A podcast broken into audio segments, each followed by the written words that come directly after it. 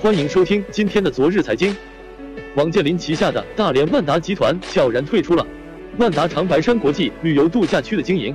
十一月二十九日，昨日财经发现，在经营万达长白山国际旅游度假区的长白山国际旅游度假区开发公司的股东一列，大连万达集团已经退出，目前股东为北京拥有科技有限公司和大连一方集团有限公司，股东变更时间为六月十六日。变更后的信息显示，大连一方集团认缴出资额为二十九点五亿元，北京拥有科技认缴出资额为五千万元。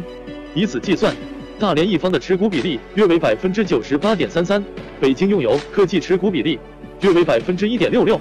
此外，该公司的法人代表由万达商业地产总裁齐介变更为大连一方集团有限公司董事长孙喜双。资料显示，该公司成立于二零零九年六月五日，注册资本金为三十亿元。经营范围为长白山国际旅游度假区开发建设、经营管理。